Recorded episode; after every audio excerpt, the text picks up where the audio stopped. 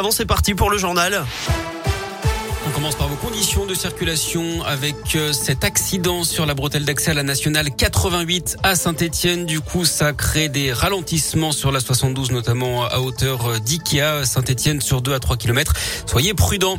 À la une, les intempéries avec cette alerte rouge dans les Bouches du Rhône. Vigilance maximale pour les inondations et les orages. Les collèges sont fermés aujourd'hui. Là-bas, la population est invitée à la plus grande vigilance. Pas de gros dégâts chez nous, mais des problèmes d'infiltration d'eau à la basilique d'Ars sur Formant dans l'Ain hier.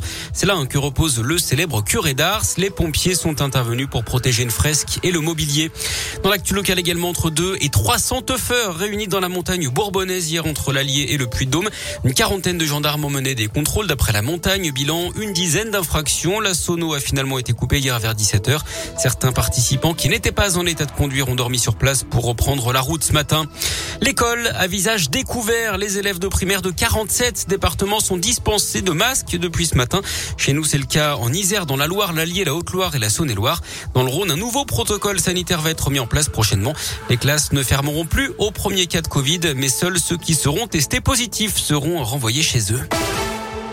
Un voyage qui tourne au cauchemar pour un couple de Lyonnais dans le Vaucluse. Un homme les a pris en stop avant de les braquer avec une arme. C'est là qu'il a violé la femme de 19 ans sous les yeux de son conjoint incapable d'intervenir. Le suspect a ensuite pris la fuite avant d'être identifié par la vidéosurveillance. Il a été mis en examen en milieu de semaine dernière et incarcéré. Il louait des logements insalubres dans l'agglomération lyonnaise, détenait des salons de coiffure clandestins et fabriquait de faux documents pour obtenir des prestations sociales.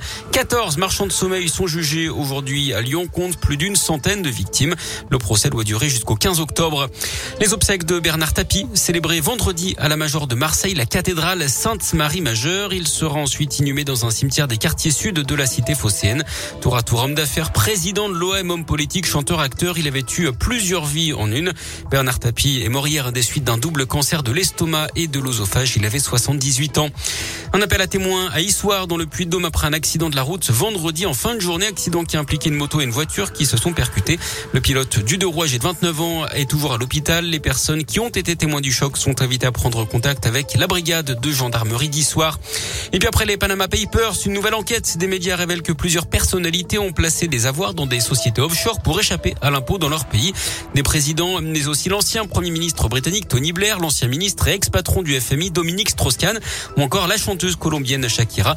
On parle de plus de 11 000 milliards de dollars planqués dans des paradis fiscaux. Et puis l'actu sport, c'est le foot avec le derby. Pas de vainqueur hier soir à Geoffroy Guichard. Un partout entre Lyon et Saint-Etienne. Lyon dixième du classement, la SS toujours dernière. Et puis en rugby, retenez la victoire hier en top 14 de Clermont sur le Racing 92. Score final 26 à 17.